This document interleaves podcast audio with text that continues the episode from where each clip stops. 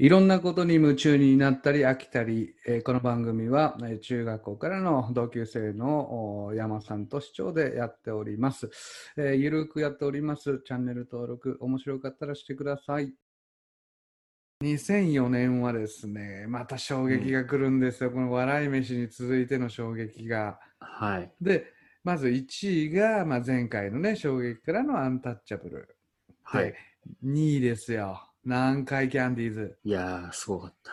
これも見たよね。一緒に見たね、うんこれ。一緒に見た。面おもろかったね。で、白かった。3, 3位がキリンなんだよね。で、このキリンも敗者復活、今回。ああ、そうだ。4位が高俊で、うん5位が笑い飯、6位が我々大好きポイズンガールバンドですよ。いやー、語りたい。7位がトータルテンボスで、うん。8位も我々大好き東京ダイナマイト。出ました、大好き。最後9位が2年連続の千鳥。千鳥。いやー、この年もね、なんなんていうのかな、第1回から共通してるのが、前の年をうん上回ってるんだよね、こう、なんかこう、そうだね。我々のお笑い好きとしての喜びをうんうん毎年上回ってる大会になってるから、もう待ちきれない、もうなんていうのかな、1週間前ぐらいからそのことしか考えられないみたいな、うん。そうだね。もう、もううんめちゃめちゃ欲しがってたよね。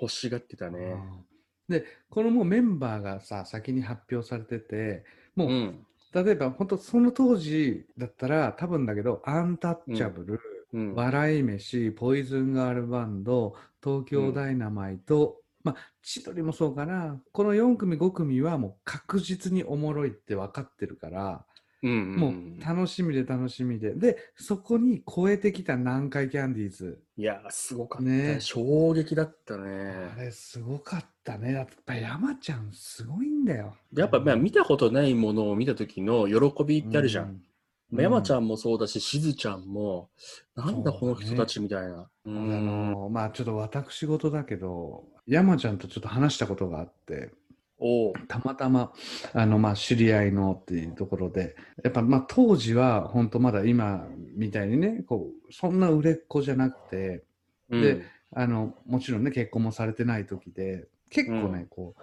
悪い噂じゃないけどね、あいつはもう人間としてクズだみたいな言われてた頃なんだけど、超いい人だった。だからなんかさ、本当その当時すげえって衝撃で思った人に実際会って、うんちょこっと話す機会があって、やっぱりそのギャップがさ、お笑いスターってね、やっぱほんとかっこいいなって思うよね。なんか、この年ぐらいから、まあ、南海キャンディーズのネタを見てても思うんだけど、うん。大会がややっぱ3年も続くと、どういうネタが最終的にけ、決勝に残るかっていう、そうと戦略も含めた漫才の作り方になってきてるんじゃないかなと思うんだからいわゆる、ゆる2本用意して1本目はこれでいくとかね。うん、で、とか、あと後半になるにつれて、ちゃんとボルテージが上がるような作りになってるとか、なるほどなるほど。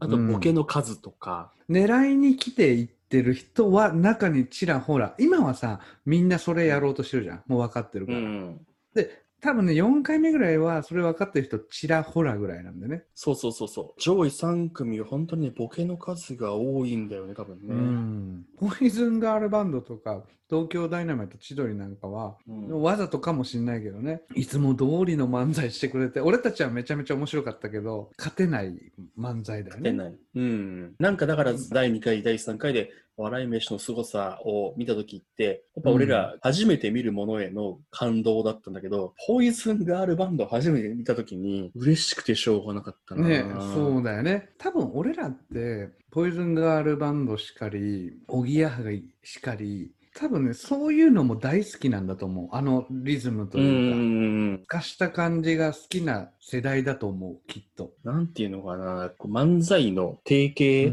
うんを壊してくれる人たち。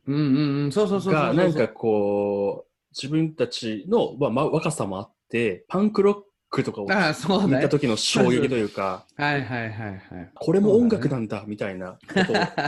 一周回ってやっぱ王道いいよねとかね、そういううん。時も出てくるし。出てくるねし、まあ、ただ20代前半の俺らからしたら、パンクかっこいいっしょ、みたいな見方だったよね。そうだ、この年、あれだよこの。年、あの、しんすけさんが。結構重要ですね。そうう。ん。あの、ちょっと追い出しちゃって、謹慎してる時なんだよね。自粛してる時で。で、まっちゃんはまっちゃんで、あの、浜ちゃんがね、こう、裏番組入れてて、うん出れなかった年だから、そうそうしんすけん。さんとまっちゃんがいない M1 なんだよね。ここで入ったのが清志師匠と、なんちゃんと大竹誠と洋七さんと小朝さんとラサール石井とカウス師匠。まあ、でもこの順位は妥当だよね。妥当だね。まあ、圧倒的だったね、アアンタッチャブルがね。よかったよね、もう、もう。勢い含めて、勢いもクオリティも全部完璧で、で、あの決勝なのに、崎山さんアドリブを入れまくってたらしいのよ。そうなんだ。そう。だからその新鮮さも含めて、ツッコミの柴田さんが汗かきながら突っ込むのは、本当に汗をかいてたっていうところを含めてうん、めちゃくちゃすごい漫才だったっていう。やっぱりさ、今のあのインディアンスとかさ、やっぱりちょっとその、ね、かぶってる部分があるじゃん、このアンタッチャブルと。うん。もう一皮二皮向けてほしいよね。すっげえ面白いからさ。うん、そうなのね。あのスタイルはやっぱりアンタッチャブルは作っちゃったから、そうなんだよそのそうなんだよ超える、超えるってなると、同じことやってたら意味がないというか、目立たないから、ね難しいわな。で、えー第5回ですよ。2005年。そう、俺の中でやっぱこの第5回、第6回って、ちょっとセットかもしれない。まあ、近いものは感じる近いもね。のそうま出場者から言うと、あ、はい。でこの時の優勝がブラマヨなんですよ。で、ブラマヨ、笑い飯、キリン。で、ここ4位が品賞。しなし品川庄司。うん。うん。で、中と千鳥。で、ここからタイムマシーン3号、アジアン、南海キャンディーズ。はい。やっぱりまあね、優勝のブラマヨさん、うん。ね、ここは本当に、まあ、めちゃめちゃおもろかったし、うん。これもね、確か一緒に見てるはず。見たかもね。見た。すごいよね。これはもうお互い働いてたけど見た。ここにその5位の中途が来てるっていうところがやっぱ面うん白いようんね。うん次の年中途がこう優勝していく中でのこの5位っていうところを見ると、うんうんなんか面白いよね。まあ、だからさ、そのブラマヨが、まあ、優勝したけど、要は第4回まで別に出てるわけじゃないじゃん。うんうんうんだからダークホースで優勝したっていう、しかもダントツで優勝したっていうのは、かっこいいよね。確かにね。だからダークホースで優勝を一番最初に期待されたのは絶対笑い飯なんだよ。うん。うん第2回に出てこいつらでも3位いけるんだって。うんで、期待されて笑い飯行くんじゃねえかって言ったら、同じようにアンタッチャブルが出てきて優勝しちゃうんだよね。はいはいはい。で、今度はブラックマヨネーズが優勝すると。で、うんそうなってくると、笑い飯のこの立ち位置っていうのがね、また揺らいでくるんだよね。もう新5回で鮮さという意味ではないからね、ないんだけど、まあ、まあね、年を追うごとにめちゃくちゃ面白かったけど、もう見たことない人たちではないから、ハードルも上がってるし、そうなんだよ。でもね、これね、すごく特筆すべきは、このこの時の笑い飯、実は出場出番順が1番なんだよ。おおなるほど。うん、1番で出て決勝の決勝出てんだよ。なるほどね。うんそれはすそごい、ね。れは本当はそう。実はものすごいんだよ、この年も。うんうんうんうんすげえ覚えてるのが、うんうん。すごい覚えてるのが、まあ、決勝の決勝で、ブラマヨンが漫才やってる、もう本当途中で、うんしんすけさんが、の、が、うんパって審査員で抜かれるんだけど、カメラで。うんああ、もうこいつらだなっていう合図をまっちゃんにしてんのよ。あ、あの、うなずくやつ？そうそうそうそううんうんうん、みたいな。はいはいはい。そう。いや、あれがすげえ印象に残ってて。あの時にさ、やっぱしんすけさんもあのよく言ってたよね、この M1 で優勝するためのネタ作りがしっかりできてるというか、ううんうんうん。ん、だからこの頃からしんすけさん頻繁に言ってたよね、M1 に勝つためのやり方があるんや。でもやっぱ俺2005年、まあ、2006年とセットなんだけど、2005年がとても伝説的な回だった印象なんだよな。大会全体として。まあ多分一番油乗ってるよね、大会として。あ、そうそうそうそうそう。うん。まあ今田さんの司会とかっていうのも、もうすごく定着してきたし。で、第5回は審査員としてまたしんすけさんとまっちゃんが戻ってきたっていうその喜びも絶対あるんだよね。確かに。この年はあの新しくリーダー渡辺正行さんが入あってんのよ。だからそこら辺の落ち着きもあるんだよね。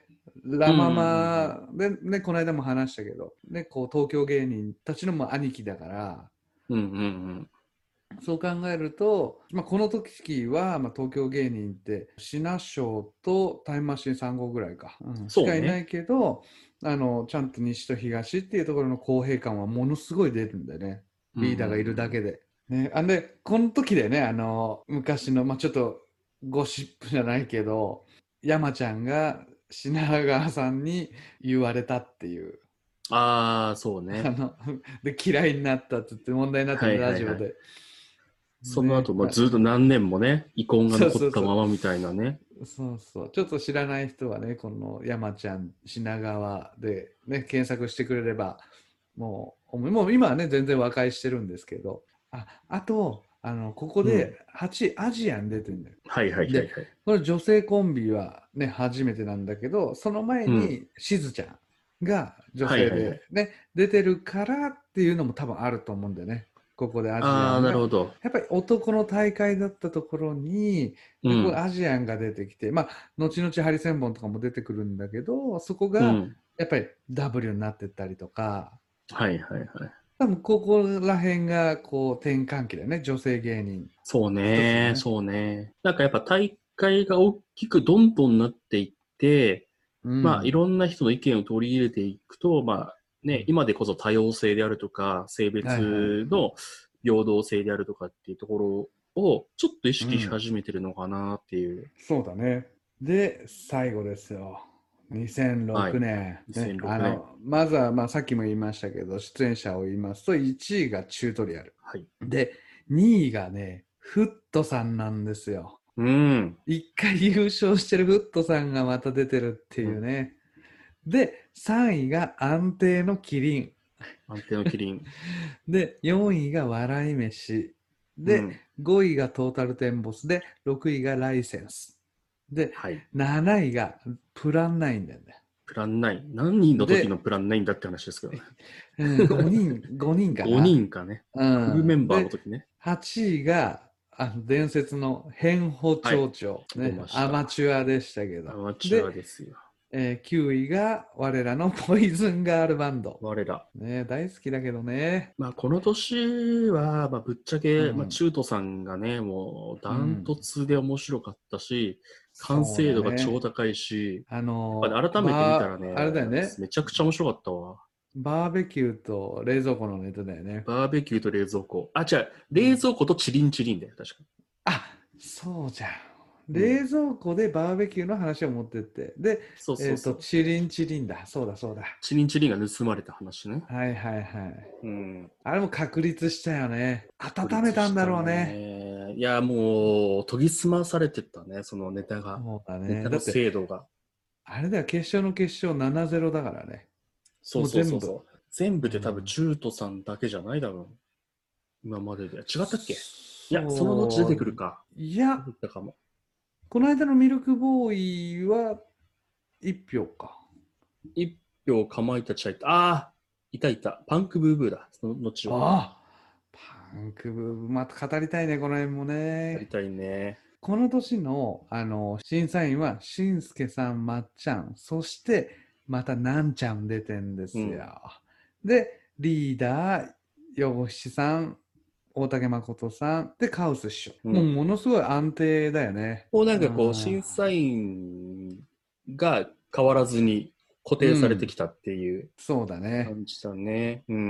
誰もが認める人たちになったというか。うんうんうんうん。うんだからね、やっぱね、落語家さん、今、例えば志らくさんとかね、あの、うん出てるけど、俺、俺これ、個人的な意見だけどね、やっぱね、うん落語家さんはね、あの、M1 じゃないと思う、正直。うん。やっぱり、R1 だったらわかるんだけど、はいはいはい。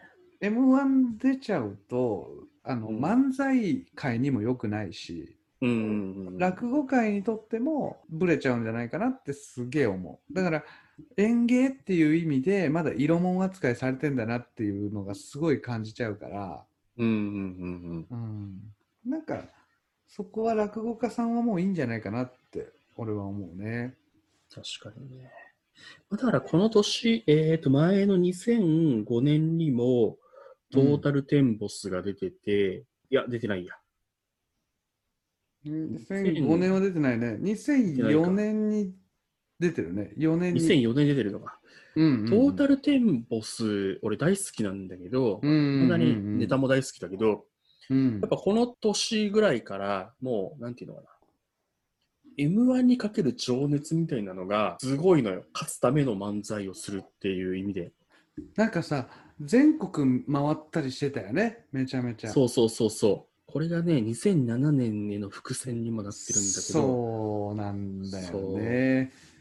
2007年はちょっとまた次回だね。別の機会にちょっと話させてもらうけど、ああまあ、2006年の話をさせてもらうと、やっぱさ、うん変歩町長、やっぱこう、ね、M1 グランプリって別にね、事務所に入ってないといけないっていうルールはなくて、フリーの人でも出れる大会なんだけど、うん、多分それもあってか、この変歩町長っていう女性二人組が奇跡的に出れたんだけど、うん。圧倒的な実力不足で、あのね、こっち祭りだよね。あれはちょっとね、かわいそうだったな。うん、でも、もう一番かわいそうな我らがポイズンガールバンドだよ。そう、その変歩町長に負けちゃったっていう負けね。ちゃった。でもそれはわざと、わざとでね、この、なんていうの？負けさせてあげたというか、だって、この年って変歩町長以外全員吉本だからね。あー、確かにね。なんか気使ったんじゃないの？もうあるかな。ポイズンガールバンドの出番が1番目なんだな。あ、多分そうか、そうか。うん彼らの漫才は1番目じゃ絶対難しいんだよね。うん、ね、かわいそうだったね。あーでも、やっぱここで、やっぱ2位のフットさんがもう一回出ちゃうっていうのが、後にさ、ノンスタイルとかも出てたけどね、うん。ここ出ちゃっていいんだみたいな。優勝したら売れるうんっていうのを、実はフットボールアワーは覆してんだよ。実は優勝したけどフットボールアワーって、大して売れてないのよ。その時は。そうだっけか。そう。それで、フットボールアワーが、まあ、起死回生を狙って、もう一回出ようっていう判断をしたんだけど、実はそういう伸び悩んでたっていうのもあって、もう一回 M1 で、まあ、2回優勝するってことは前代未聞だから、それを狙ってたんだよね。そこでちゃんと2位になるっていうのがすごいよね、やっぱり。そうね、そうね。いや、なんか尽きないね、話が。ちょっともう気づいたらそうね。1時間ぐらい話しちゃってまた編集でどうなるかわかんないけどまああのここまででねこう、うん第6回までちょっと振り返ってきましたけれどもまあ自分たちのこう青春のお1ページとお完全に重なるからちょっと熱入っちゃいまして、ねはい。であの今まで話したところでね気になるところあったらぜひあの YouTube とかにも転がってたりあとはねウィキペディアなんかでも調べたりあと市長が言うようにね、ネットフリックスでこれ見れるんで、はい。ぜひこれきっかけにもう一回見てほしいよね。もう一回このなんていうのかな、ウィキペディア含めて、細かい情報も見ながら見ると、すっごい面白いのよね。本当に大河ドラマを見てるかのような。ドラマだもんね。本当にドラマだと思う。ね。あの今でこそこの、ね、優勝者に密着した後番組とかあるじゃん。うんでちょっと泣かせるような編集してるけど当時ってそんななくて。うん。だから今こうやって話してた裏側とかっていうのが分かりながらもう一回見ると、なんか本当時々泣けてくる瞬間あるよね。あとねもう一個ね面白い見方としてはうん。当時は面白かったのに今そんな面白くないって感じるのも、多分こう自分のこう成長というか時代の変化を感じれるからなんかそれはそれで面白いんだよね、面白くないことが面白いというか。ああ、それはあるね。目を細めながらあああったねってこう見れる感じ、はいはいあれもなんかね俺すごいいいなと思うんだよね。まあでも2006年までが本当にさっきも言ったけど、青春だったな、なんか。そうだね。一つの、うん。あのやっぱり m 1としても一つの区切りなんだよねっていうのが、うんうん。あのーまあ、に2007からね審査員ガラッと変わってる今にも通じる審査員が出てたりとか m 1自体もセカンドシーズン入ったなっていう感じになるんで、これはまあちょっと分けてねまた話ができたらいいなと思ってるんですけど。ちょっと続きはまたあのうん。先々の方でできたらなとそうですね。はい。思っておりますよ。じゃあちょっとまたうん、我々のトーク気に入っていただけたら高評価およびチャンネル登録よろしくお願いいたします。そうですね。コメントもちょっとね勇気を出して誰かコメントしてください。およ待ろしくお願いいたちします。それでは、そろそろお時間になりました。えーはい。それでは皆さん、さようなら